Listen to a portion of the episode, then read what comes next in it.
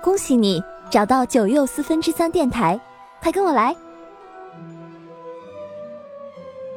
！Hello，听众朋友们，大家好，这里是九又四分之三电台，我是主播老苏菲。今天我们很荣幸的邀请到了我们新经典有声书背后的技术大佬朴硕啊，朴硕他是制作了我们很经典的，比如说《百年孤独》有声书的这个呃幕后。那先请朴硕跟大家打个招呼吧。Hello，大家好，我是朴硕，很高兴能做客这个播客节目。是，今天我们其实是想来揭秘一下我们《百年孤独》有声书的这个后期制作。相信很多朋友呢也会呃非常好奇，因为我们的有声书自卖自夸一下，就是其实后期做的是真的非常好，非常能够配合我们的文本。把大家带入情境，那其实这个中间呢有很多的小细节都是需要去考量的。那朴硕呢今天就会跟大家分享一下，包括其中一些呃音效啊、音乐啊之类的一些小知识。而嗯，其实今天谈《百年孤独》，我其实是想到了有一句话叫“马孔多在下雨”。大家也知道，近期北京，然后全国各地都是在下非常非常大的雨。这两天我们刚刚停了，但是感觉现在窗外还在酝酿一场大雨。哎，等一下，我插一句，突然临时想要问你，知不知道马孔多下了多久？下了四年十一个月零两天的雨。哦，可以哦，功课有做，有做有做。对，这一段其实是那个奥雷里亚诺·布恩迪亚上校的一个朋友，他叫赫利。内勒多马尔克斯上校，对，就是有马尔克斯的这个名字。当时是因为失恋，然后两个人在拍电报嘛。哎，不对哦，他不是失恋哦，他压根就没有恋啊，就是单恋失败，单恋失败，是单恋失败。然后拍电报的时候，非常悲伤的敲下了这个发报键。奥雷里亚诺马孔多在下雨，就是线路上一阵长久的沉默。接着他回应道：“你在犯傻？”对，马孔多八月下雨很正常。嗯。经常下雨是，但是马孔多好像是一个 也是遭遇过暴雨雨灾的地方嘛，就是一直在下雨。对，其实我们在这段时间感受这个台风暴雨，我会想到马尔克斯当时在写的时候，他可能也就是像我们这样连续下了三四天的雨，但他带给人的这个心理感受好像是下了四年多。所以文学这个魔幻现实主义的文学，它其实是把我们现实当中的一些事情用一种魔幻的手段表现出来。但是其实有的时候，我觉得我们读纸书的时候。时候，因为它过于繁杂的那种名字，然后叙述，有的时候很多这种有趣的小细节呢，会印象不是那么深刻。但是听有声书的时候，你其实可以在有声书当中听到雨，听到各种各样的声音，你能够身临其境的感受到这个呃。马孔多拉丁美洲的那种自由而狂野的气息，对，这也是有声的一个好处吧？对，是它比于我们的文字指书来说，更有一种贴近身体的陪伴感。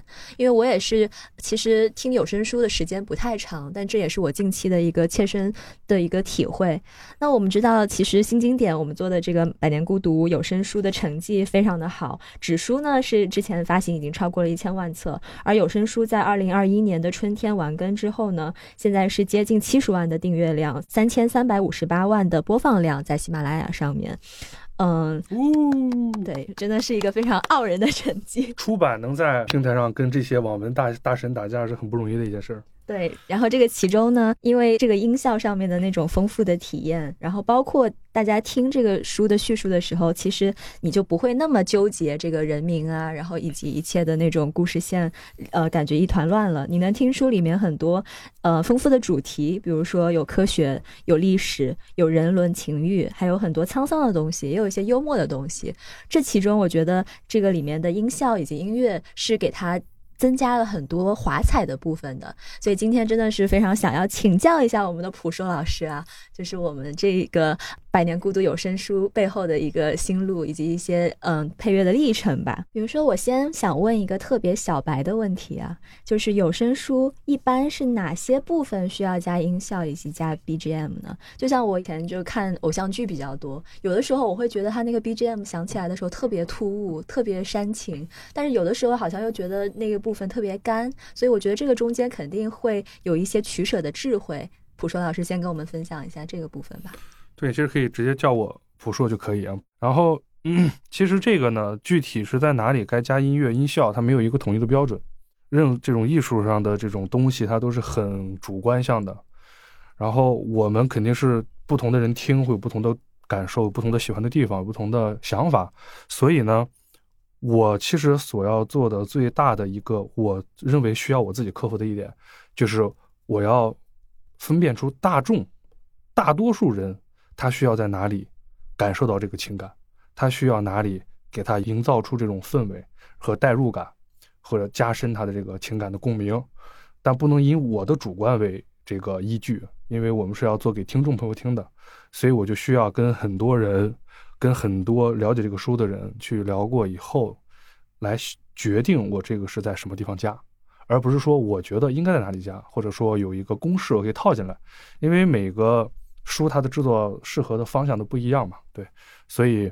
其实这个问题，嗯，大家在书里应该能听到哪些地方我加，我可能就本着，呃，需要让。听众明白他的这个情绪的时候，因为有一些他的地方呢，可能听众他不明白这个地方想表达的情绪，我会在这个地方给他一个音乐的情绪来帮助他理解。可能有些地方，呃，看似喜剧或者其实是悲剧的地方，我可能会给一个，呃，悲剧的音乐去强调一下它的内核。嗯，这些都算是音乐会比较固定的地方吧。然后包括音效方面，其实很简单。这个书是简做的，它不会像广播剧那种特别炫，因为那几种东西会抢它的这个内容。它还是以内容为主，所以我只是在一些过场、回忆穿插和场景切换和地地理位置切换的时候，会加一些音乐音效的代入和一些重要的呃道具，因为他们也可以强调嘛，它也可以提醒你。哦，这来了个什么东西？你可能听到这个音效以后，它后边再出来的时候，我可能还会加这个东西，你就会明白，哦，这就是那个人，或者说这个人出来的时候，我给他一个色调的音乐。那么他在后边出来的时候，你就会一听到这个音，这个熟悉的音乐，你就知道他是第几代，他是第一代何塞还是第二代上校。你就不会，哎呦，这个名字，因为他们那边的名字都是以父辈加父辈加父辈，特别复杂嘛，所以我给几个固定的这个情绪出来以后，可能就会觉得，哦，这个人就是他，这个人就是他，所以就像是林梅黛斯这种很很很典型的，对吧？就是很仙儿的这种很梦幻的这种，他就是出来的地方就是很仙儿很梦幻嘛。我配的 BGM 也会贴近很仙儿很梦幻，对吧？然后整个书的转场啊，因为很多你没有看纸书的话，其实它这个转场切断画行你很难分辨出来，对吧？我可以做出这个转场的音效来听给你。嗯，场景的音效就是从这个场景跳到这个场景。假如说从这儿到公园了，对吧？自然一个场转场的音效，然后带一个渐入的公园的音效，鸟啊、风啊这些，这会让你明白哦，这里场景切换了。所以在这个切换场景的这个音效，我这一本集里面都用了一个比较梦幻的音效，而且它是一个风。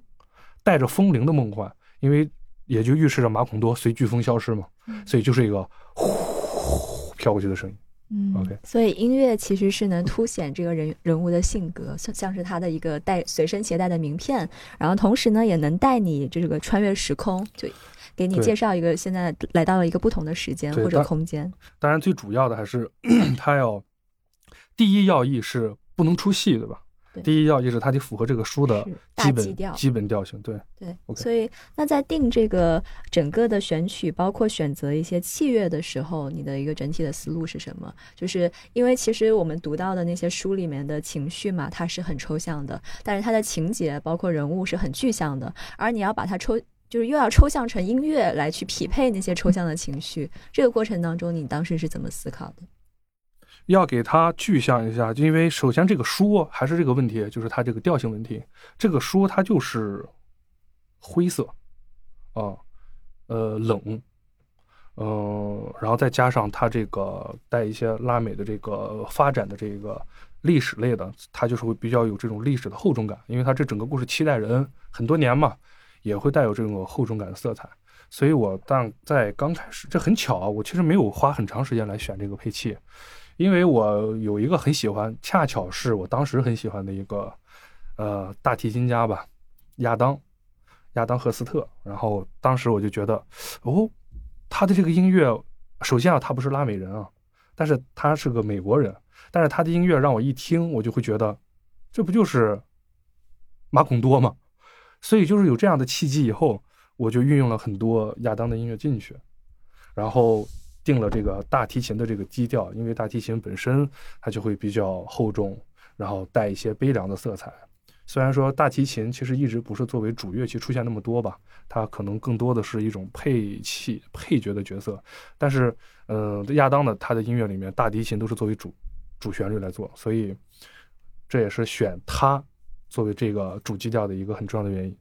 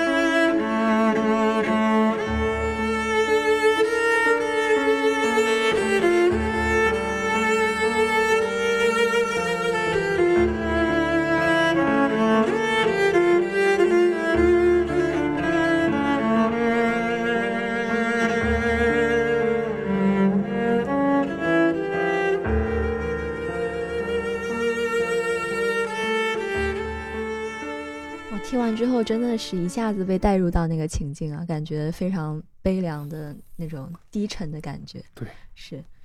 嗯，那我们其实知道，因为这本书它一个很突出的标签就是所谓的魔幻现实主义，这个魔幻色彩也是非常重要的。我们在这个声音上也是想要去嗯表达出，把这个拉美的那种魔幻能够尽力的诠释出来吧。然后我们知道里面有一个很重要的角色，就是那个吉普赛人梅尔加德斯，他说的这个万物皆有灵，其实想在这个书比较开头的部分就把我们带入到这个灵境。所以其实，在一开始那个吉普赛人。出场的时候，我记得，嗯，我们在后期上也是加了一段这个有当地特色的民族特色的音乐，也不算当地吧，就是吉普赛人，嗯，比较特色的。因为我是想要，还是那句话嘛，想要让呃听众去理解当时的情境，去感受到，所以我也会找流传很久的这种很古老的吉普赛音乐放的，放到加到这个里边，确实能感受到，就是他们的这个。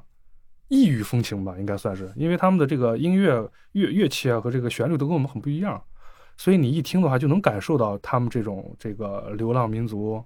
他们的这个传统吧，因为他们传统音乐其实听起来不是特别的讨喜，对，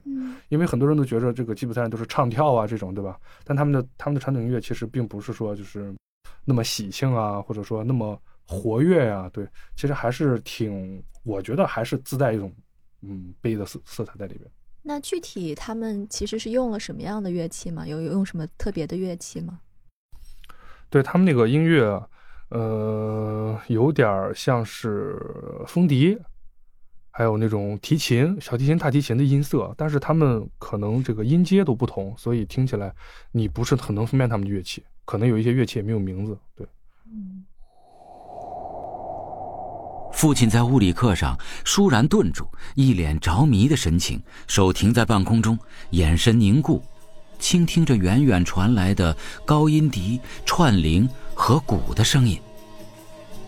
吉普赛人又来到了村里，推销孟菲斯城的智者们最新最惊人的发明。刚刚我们听到的那段就是吉普赛人出场的时候啊，配了一段就是。一点都不喧宾夺主，但是立刻就能让你感受到那种魔幻的气息啊！就感觉梅尔加德斯拉着他的磁铁 走过来了。对，嗯，对。然后之前其其实我们谈到了魔幻现实，我想展开稍微多说一点啊，就是我这次在听这个《百年孤独》的有声书的时候，重新理解了一下到底什么是魔幻。因为也有很多人在采访这个加西亚马尔克斯的时候问过他这个问题，到底什么是魔幻现实？他当时就会说，其实他写的很多东西，在拉丁美洲人看来就是很日常的东西，他们一点都不觉得奇怪。他们看《百年孤独》的时候，觉得里面的所有东西都不会大惊小怪，这就是我们日常生活中发生的。但正是因为我们不了解他们的历史，不了解他们的生活，所以我们会把这个东西定义为魔幻。而这个东西可能就是他们一种民族的历史的孤独感，因为他们是处于一种比较边缘的状态，对吗？而像嗯，里面描写的吉普赛人他们带来的那些像磁铁、炼金、假牙、冰块，嗯，被这个老何塞称为这是我们这个时代最伟大的发明。放大镜，对，其实，在我们现在看来，这些东西肯定也不算是神奇或者魔幻，但是对于一个闭塞的一个部落来说，他们会觉得这个是一种非常有魔力的发现神奇的东西，特别是像假牙，它里面就描写到说，这是展示了这个重获青春的微笑，所以我其实是不禁又想到了一个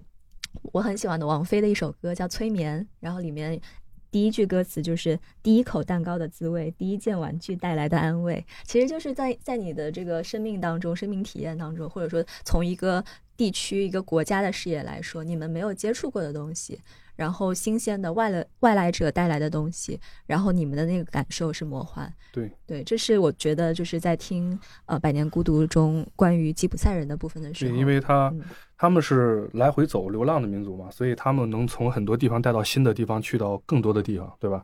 但是他们，你看，呃，他们其实说的那句话，梅尔吉亚德斯说的那句话“万物皆有灵”，其实这个就是很。崇尚自然嘛，对，是他们的一种世界观。对，就是因为他们当时那个环境是主要的部落、主要的民族印第安人，他们其实也是崇尚自然，也是这个强调万物皆有灵，有点像我们东北的这个萨满，对吧？就也是万物皆有灵。其实这个是个很古老的一个宗教，它这个宗教就带有魔幻色彩也。然后再说到这个非常崇尚。科学非常，嗯，怎么说呢？崇拜这个吉普赛人的老何塞这个第一代啊。其实那天跟普说聊的时候，他也提到，他觉得，呃，老何塞本人就是魔幻现实主义。这个我们可以再展开讲一讲吧。啊，对，因为首先是他创造了马孔多，也不能说创造吧，他带领大家找到了马孔多。他做完梦以后，他就留在这儿了。就前几集已经介绍过了嘛。但是他为什么走？他杀了人，所以他跟他老婆就很模糊。不。在他们看来可能是很正常的事情，但是在我们看来很魔幻，因为结婚这么多年没有孩子，对吧？没有同过房，我们感觉会很魔幻，然后导致别人被嘲笑，然后导致他杀了人，导致那个鬼魂天天在他们家里飘来飘去，然后他想离开地方，他他也告诉鬼魂说：“我明天就要走。”所以就这一系列的事情，我觉得就是一个一个很魔幻的人才能经历的事情。你只有正常人经历正常的事儿嘛？你不正常的人就只能经历不正常的事儿嘛？对，大家虽然活在同一个世界里，但是经历的这种心理现实是不一样的，所以就导致你眼中的世界跟别人也是不一样的。是的，然后像何塞·阿尔卡蒂奥·布恩迪亚这个老何塞呢，他就是一个在我看来啊，生命能力特别强的人，就特别能折腾，特别能搞事儿。对，我记得他有一段就讲说，他把整个村落搞得整天都是鸟鸣啾啾，就是你可以一听到这个声音的描写，你突然能想象那个情境是多么的一个喧闹，多么的富有这种呃生命的活。魔力多么的魔幻，对。然后他无时无刻不想去改造自己的生活，改造自己的村庄。然后这个时候就后面有了一段，他其实是想要去探索这个周边的边界，因为他也想去把这个他们创建的这个马孔多嘛，再去找到和吉普赛人那种新兴发明更加捷径的这个相连的一个呃渠道。所以他们开始呢，像。马孔多的边界进发，然后分析完这个东西南北的地理可能性之后呢，老何塞就带领村子的人是向北方的道路开启了可怕的冒险。然后他们在漫长的跋涉当中还遇到了重重的阻碍。之后呢，就是发现了一艘大帆船。人们被漫长的跋涉折磨得筋疲力尽，纷纷挂起吊床。两个星期以来，第一回安心入眠。醒来时已是日头高照，人们无不被眼前的景象所震撼。在蕨类和棕榈科植物中间，静静的晨光下，赫然停着一艘覆满尘埃的白色西班牙大帆船。船向右侧微倾，完好无损的桅杆上，还残留着肮脏零落的船帆。缆索上。有兰花开放点缀其间，船身覆盖着一层由石化的印鱼和柔软的苔藓构成的光润护甲，牢牢地嵌在乱石地里。整艘船仿佛……所以，其实发现这艘大帆船对于他们来说，当时已经走了很久很久的路了嘛？对他们来说，这个心情是一种突然之间怎么样的转变呢？就是被震撼到了嘛，因为那个船它不在海边，它是在内陆的，所以他们就觉得这个这个，因为他离在离海很远很远的地方，他发现了大帆船，然后对他来说，首先他就是没有见过这个东西，其次他是在找大海的过程发现了大海的产物居然在内陆，所以他当时决定放弃。对，他当时想到说，觉得泡沫翻腾的大海不值得冒险和牺牲。对，见鬼！发现马孔多周围全是水。对，其实其实并不是这样啊，但是他当时是这样认为的。对。嗯，所以其实是在向外扩张，然后探索科学道路的过程中遇到了一些重击阻碍。对，但是你在配这个发现大帆船的这个音效的时候，还是给了他一些很高昂的一个情绪的感觉。对，因为我想营造出来就是他们达到了目的的这种感觉，因为他想找海，虽然没有找到，找到大帆船，但他当时所受的震撼，我觉得代替了大海所给他带起来的震撼。所以我在这个地方营造了一份比较高光的这个点吧，也就是说可以意会成他见到了海。因为前面的那个 BGM 给人的感觉还是很压抑的，很波折。突然有一个转变，对，也是做了一个情绪的推进。嗯，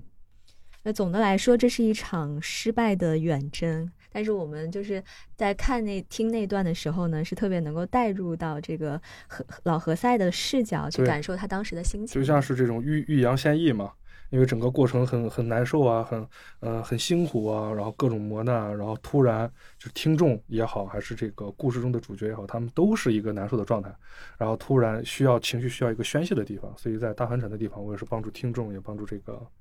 帮助大老何赛一起宣泄一下这个情绪。对，嗯，我觉得这也是。读或者说听这种史诗类的文学小说的意义吧，因为可能对于我们大部分人来说，我们没有这个想要去开荒的这样的一个经验，但是我们通过听这个书呢，就能感受到这种陌生化的经验，能够感受到不同地区的人类他们不同的经验和感觉。第一代老何塞他的这个科学迷狂的理想是遭到了毒打，然后后面其实也是，嗯，大家去听这本书会发现，很多代人一切都是这个叫什么“心心境悲来千古一叹，大梦一场”。就是整个的情绪是起起落落，但最后还是一种幻灭的很低沉的感觉。我也注意到了，我们这个每一集结尾的这个 BGM 其实是，呃，有过一些不同的设计的。因为我这个人，像我看书的时候，我就特别喜欢提前看那个结尾，看剧也特别注重听那个片尾曲，因为它那个结束给你的带来的感觉是很强烈的，会给你一种延宕的。过很久的时间，你都会记住的感觉。所以我也想问普说，就是在给我们找这个片尾音乐的时候，你当时是有什么样的思路？其实它这个比较跳跃，因为最开始可能还是根据剧情走，因为在结尾的时候延续一下这个结尾剧情的情绪，然后到后边呢，可能就是一种预兆的转变。到大概五十六集、五十七集左右的时候，这个结尾就完全换成了嗯另外一种风格。它就完全没有大提琴的出现，其实最后是有一点大提琴的，但整个结尾和片尾听完以后，应该是没有听到大提琴，那一段就有点像是沉寂的感觉，就是一切都已经过去，一切都已经消散以后，给我留下的很空灵的感觉。所以到这一部分的时候，结尾换成了这个，而且刚好这一集的节点，我选的这个，为什么我选择这个节点来换这个片尾呢？就是因为当时佩特拉一直在送饭嘛，因为他。想用就是自己的善举，来告诉那些欺辱过他的人，来赎罪，所以他就一直每个星期三，然后给家里面送饭，送一个星期的饭，然后就相当于在养活那个费尔南达。他不是跟第四代的奥利良诺出轨了吗？然后所以被费尔南达狠狠的羞辱过，所以他就是一直刚开始其实是想，呃，抱着一种怨念吧，但是后来其实怨念消得很快，就变成了一种同情，变成了一种可怜。一直负责这个费尔南达和当时家里的这个呃吃穿用度吧，主要是食物，一直到费尔南达下葬，所以在这个节点，费尔南达这一代刚好故事结束，就是以他的这个下葬吧作为一个节点。第五代故事结束的时候，因为第六代、第七代就只能是冷，只能是悲，只能是孤独。所以后来从这儿作为一个节点往后都是比较空灵，呃，也是预示预示这个家族的没落吧。所以其实听完之后就会要缓很久才能缓过来。对，劲儿还是挺大。人们对抽财也失去了兴趣，但他为了让费尔南达有的吃，宁可自己挨饿。他坚持履行对自己的承诺。直到看见对方下葬为止。长篇小说《百年孤独》，作者加西亚马尔克斯，译者范晔，演播王明君，由新经典文化出品。感谢您的收听。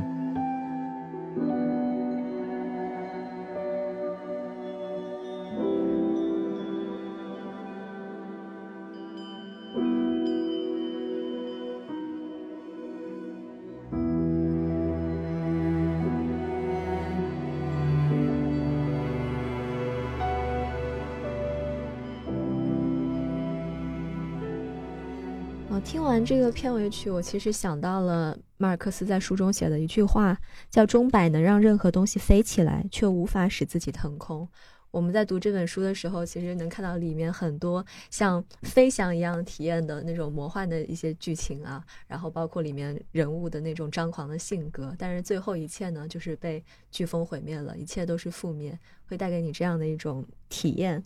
所以，嗯，最后就是其实还是非常希望推荐给大家我们这一套制作非常精良的、配乐也很好的有声书。读这套小说的时候，我的感觉就是它的阅读体验不像是你在走一个密室，你在走一个嗯单行的一个叙述的线，而更像是在逛一座花园、一座万博园。它给你的是一种万花筒式的游历，你能看到的东西太博大、太扩大了，也有很多很幽微的一些情绪。你可能在日常生活中自己。甚至都无法察觉的东西，被这本书里面的文字给写出来了。这就是这个经典的力量和厚度吧。它带给我的是一种百转千回的情绪。每次听这套书的时候，就是那些情绪围绕着我，让我。完全其实脱离了我日常生活，不管现在外面是不是在下雨，外面是多晒，可以抽离出来，对，多晒还是多热，但是我完全进入了这个拉美的意境，也非常推荐大家能够去，嗯，摆脱一下自己可能固有的一些观点以及一些视角吧，然后通过这本书能够听见世界，听见大拉丁美洲，最后呢回归自己，听见一个别样的自己。非常感谢普社今天给我们专业的分享啊！感谢感谢苏菲老师，苏菲老师。近期呢，这个降水还在持续，希望听友们出门多加小心，注意安全。然后，如果你喜欢我们这样一个栏目叫“飓风唱盘”的话呢，也欢迎在我们的评论区给我们留言。好，我是主播老苏菲，我们下期再见。